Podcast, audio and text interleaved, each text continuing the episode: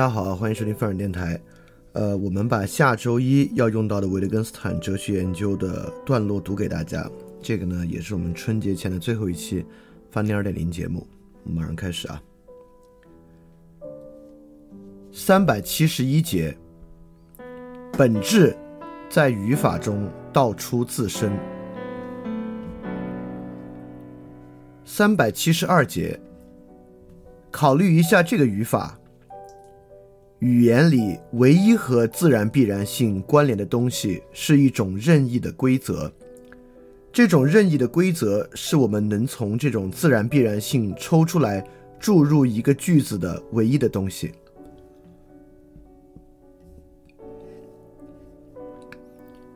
三百七十三节，某种东西是哪一类对象？这由语法来说。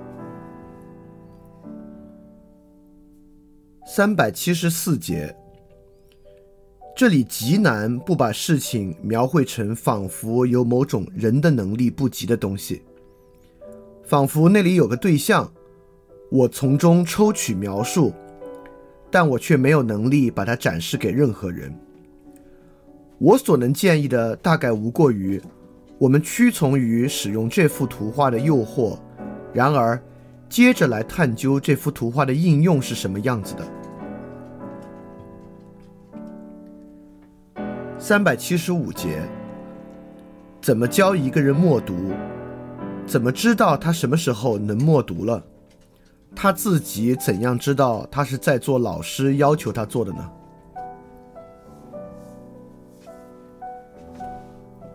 三百七十六节，我在心里对自己念字母表，另一个人默默的对他自己念字母表。什么是我和他所做的一样的标准？也许可以发现，这时我的喉头和他的喉头里所发生的事情一样。同样，当我们两个想的一样、愿望一样等等，我们的喉头里也可能发生同样的事。那么，我们是否曾靠指着喉头或脑子里的过程，学会了默默对自己说如此这般这话的用法呢？对应于我和他对声音 A 的意向，不也蛮可能是不同的生理过程呢？问题是，我们能怎样比较意向呢？三百七十七节，逻辑学家也许认为，一样就是一样，人怎么就相信两种东西一样，是个心理学问题。就像高就是高，人们有时看见高度，有时听见高度，这属于心理学。两个意象一样，标准是什么呢？一个意象是红的，标准是什么呢？对我来说，要是别人有这个意象，标准就是他的所说所为；要是我有这个意象，标准就是根本没有这个标准。而对于红行得通的，对一样这样的词汇也行得通。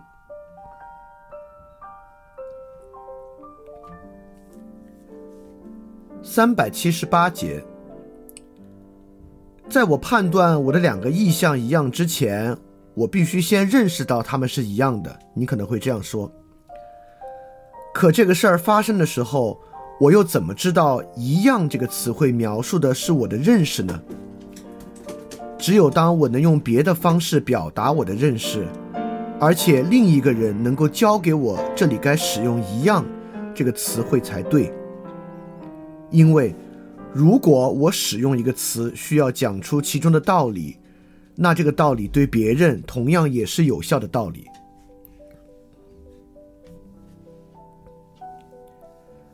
三百七十九节。我先认出了它是那个东西，然后才记起来我把它叫做什么。想一想，在哪些情况下这样说可以是对的？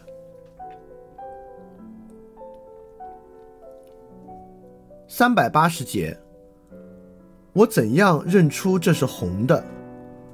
是我看见它先是这个，而我也知道这个叫做红吗？那这里的这个是什么呢？什么样的答案对这个问题是有意义的？你现在正在一再把“惰”打向一种内在的指物定义。我无法把任何规则应用到从所见之物到词语的私有过渡之中。在这里，这些规则当真就悬在空中了，因为它们的用法机制正是如此。三百八十一节，我怎样认出这种颜色是红色的？一种回答会是：当我学会了汉语的时候。三百八十二节，听见这话，我就形成了这个意象。那我怎样论证是这样呢？可有谁曾向我展示过蓝颜色的意象，并告诉我它就是蓝颜色的意象呢？这个意象这句话的含义是什么？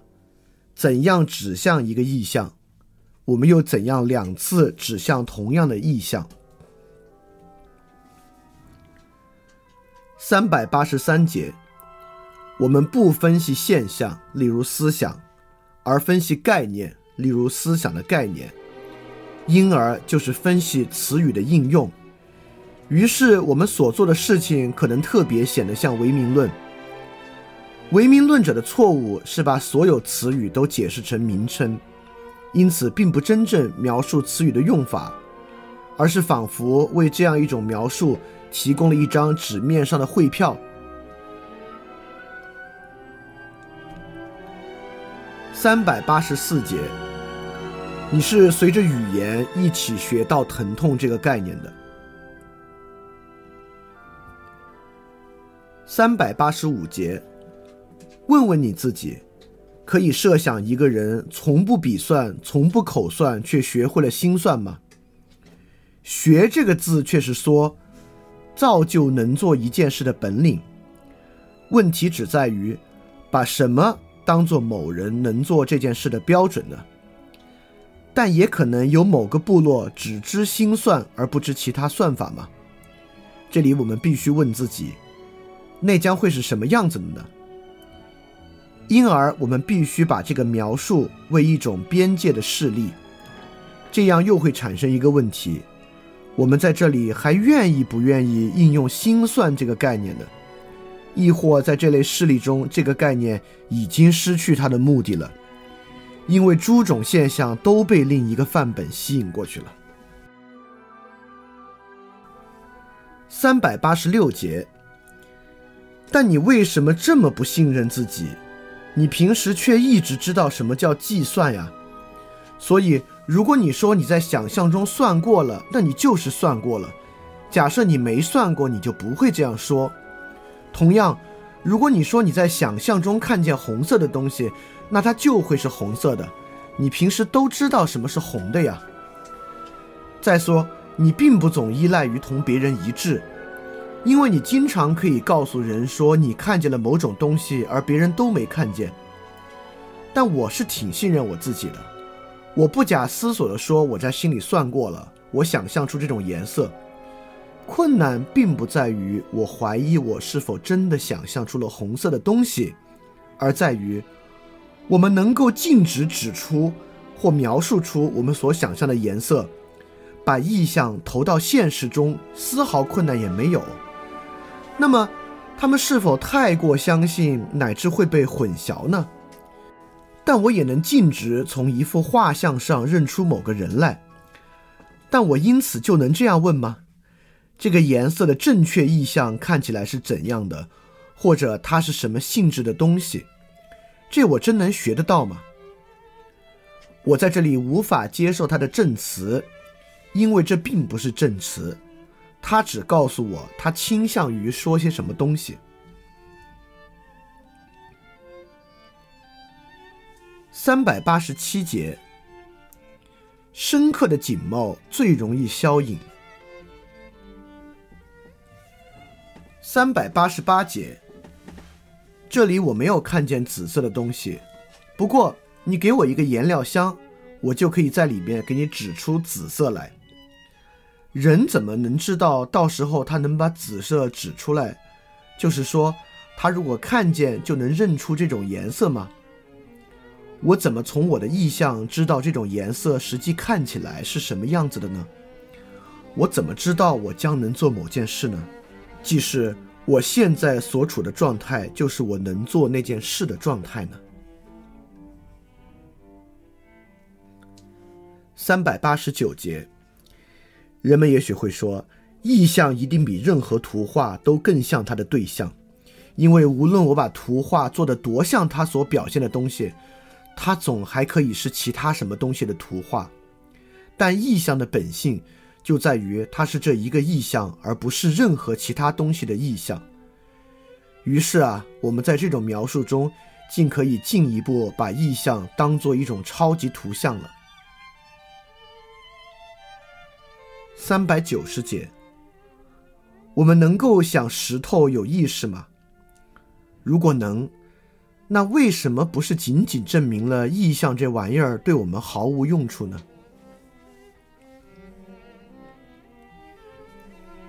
三百九十一节，也许我能颇困难的设想，我在街上看到的每一个人都经受着可怕的疼痛，但都巧妙的掩饰起来了。重点在于我这里必须设想一种巧妙的掩饰，就是说。不单单设想我对自己说，他的灵魂在痛，但这和他的肉体有什么相干呢？或者说，疼痛说到底无需显示在肉体上，而且还要设想，当我这样设想的时候，我做的是什么？我对自己说的是什么？我怎么看着街上的人？例如，我看着一个人，自己想着，人这么疼的时候，一定很难笑出来。以及诸如此类的很多东西，我仿佛在扮演一个角色，做的仿佛别人在疼，而我这样做的时候，人们会说我是在想象如何如何。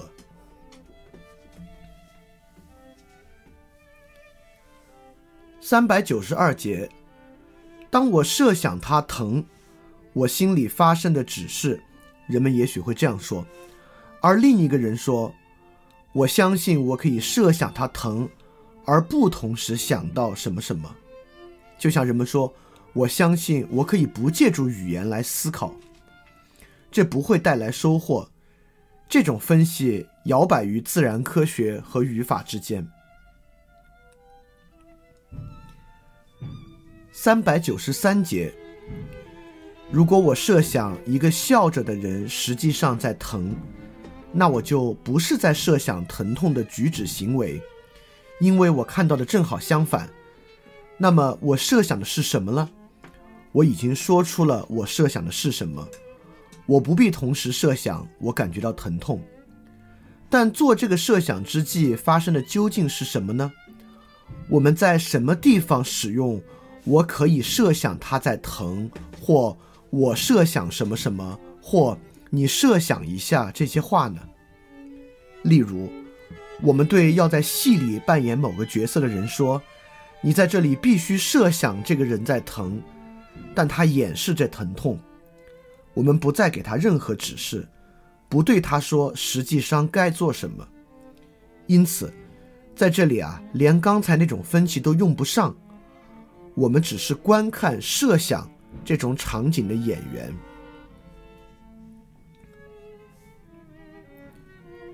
三百九十四节，在什么情况下我们会问一个人：“你设想这个的时候，心里实际上都发生了什么呢？”我们这时都期待什么样的回答？三百九十五节，一件事物能不能设想，这一点在我们的探讨中扮演什么角色，很不明朗。即，在何种程度上，它为一个命题具有意义提供了保证。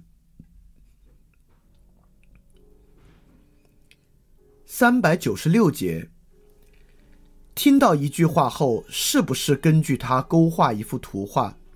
这对理解一句话无关紧要。听到一句话时，是不是设想什么东西，并不更重要些。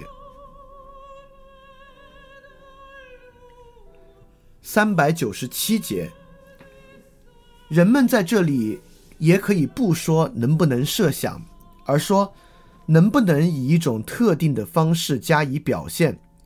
从这种表现，当然可以引向通往进一步使用的可靠道路。另一方面，一幅图画也可能强加于我们，却毫无用处。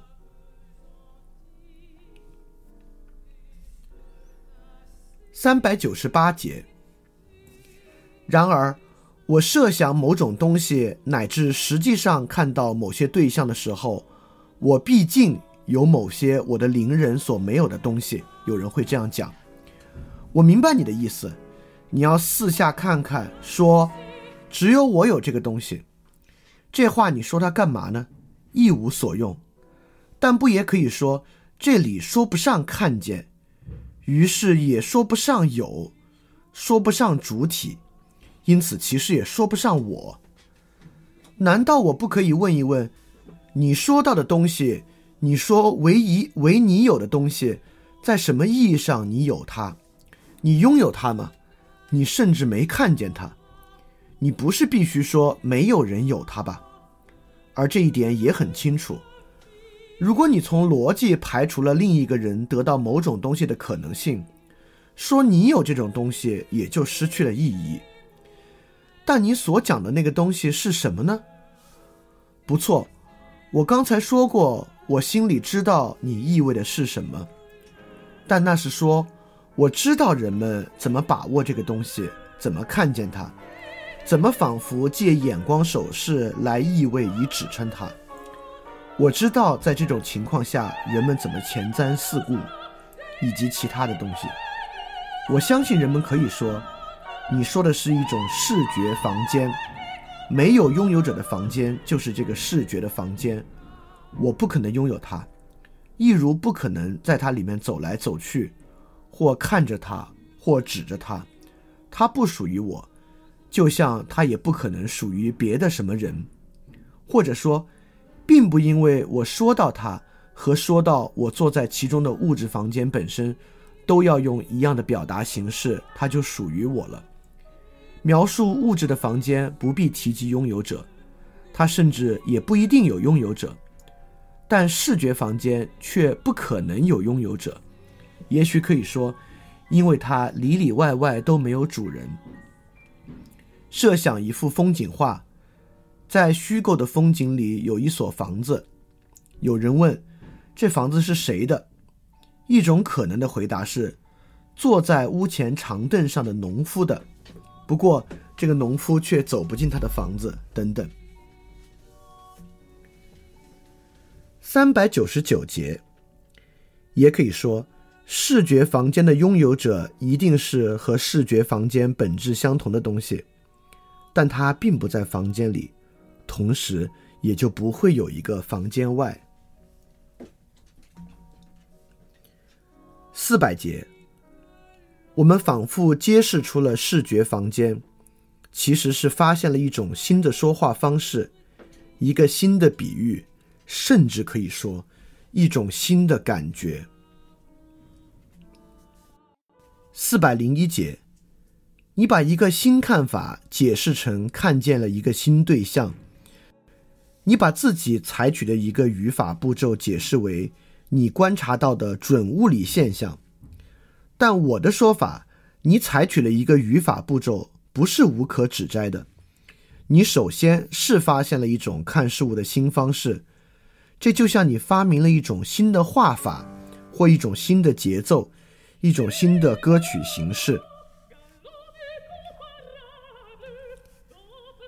四百零二节，我的确说了，我现在有如此这般的意象，但我有这话只是为了别人的符号。意象世界完整的表现在对意象的描述中了。你的意思是说，我有，就像说注意，你大概想说，他其实应该换个方式来表达。最简单的，大概就是用手做个表示。然后开始描述，在眼前这类情况下，我们不赞成普通语言的诸种说法，那是因为我们的头脑里这时坐定着一幅和普通表达方式的图画相冲突的图画，而我们却想说，我们的表达方式并不是像是实际上所示的那样来描述它，仿佛他疼这个句子不仅在这个人不疼的情况下是假的，而且会在其他方式上是假的，仿佛。这种表达形式天然的说的就是某种假的东西，尽管这个句子，既然我们找不到更好的句子了，断定着真实的内容。因为唯心论者、唯我论者和实在论者之间的争论看起来就是这样的：一派人攻击正常的表达方式，仿佛是在攻击一个断言；另一派人保卫这种表达方式。仿佛他们是在强调每个有理性的人都承认的某种事实。四百零三节，假如我把“疼”这个词专用于我从前一向称为“我疼”，别人称为维特根斯坦疼的情况，而其他情况里则不再有“疼”这个词了，但只要提供一个记号，用来补偿由此而产生的空缺。那对别人倒也没什么不公平，其他人照样可以得到同情，可以得到医生的照料等等。说，但是别人有的和你有的是同样的情况，当然也并不足以成为反对我们用这种方式来表达的理由。但我会从这种新的表述方式中得到什么呢？什么也没有。但唯我论者提出他的观点。也不是希望任何实际的利益啊。四百零四节，我说我在疼的时候，并不指着一个正在疼的人，因为在某种意义上，我不知道是谁在疼。有人可能会这样说，可以为这种说法提供某种理由，因为首要之处是，我不曾说如此这般的人在疼。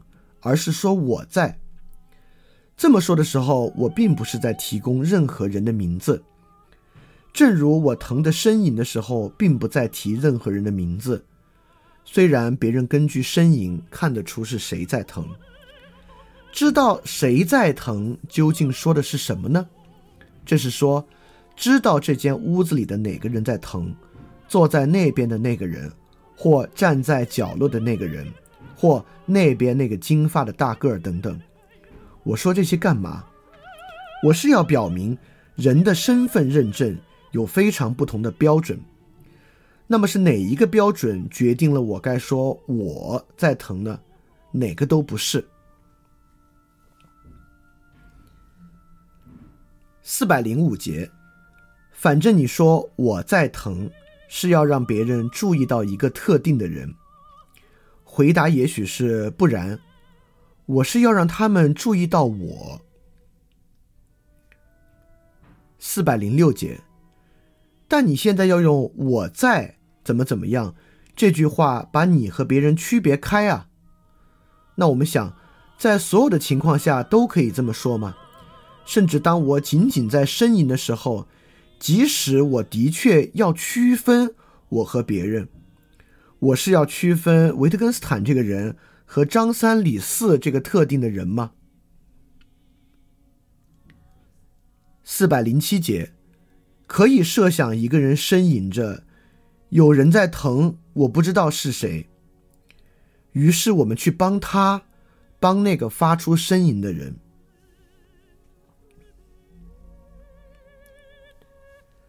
四百零八节。但你并不怀疑是你还是别人在疼，你会这样讲。我不知道我还是别人在疼这句话是一个逻辑和，其中的一个因子是我不知道我是否在疼，而这根本就不是一个有意义的句子。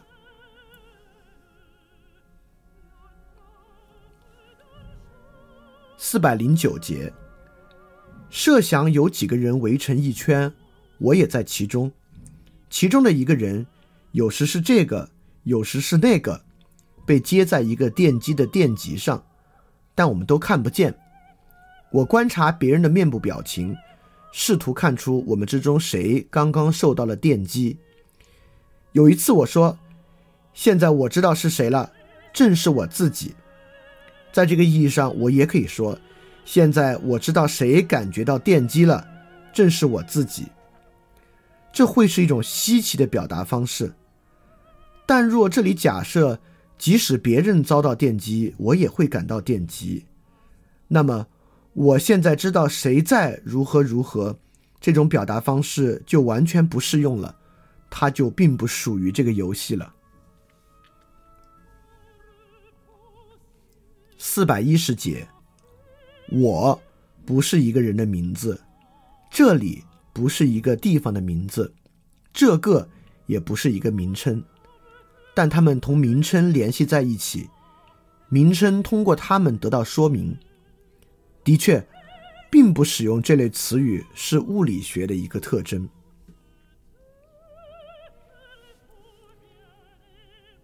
四百一十一节，考虑一下这些问题怎样应用，怎样解决。第一，这些书是我的书吗？第二。这脚是我的脚吗？第三，这身体是我的身体吗？第四，这个感觉是我的感觉吗？这些问题每一个都有实际的应用。例如，问题二：设想我的脚被麻醉了或瘫痪了，在某些情况下，这个问题可以通过确定我的这只脚是否感到疼痛来解决。例如，在第三个问题，这个身体是我的身体吗？一个人可能会指着镜子里的影像这样问，但某些情况下，一个人也可能会摸着身体提出这个问题。在另一些情况下，这就和问“我的身体看起来是这样子的吗”意义相同。问题四：这个感觉是我的感觉吗？这个感觉究竟是哪个感觉？即。人们在这里是怎样使用指示代词的？和第一个例子之类不是一样的。这里出现了混乱。又一次是人们以为注意一种感觉就是指向这种感觉。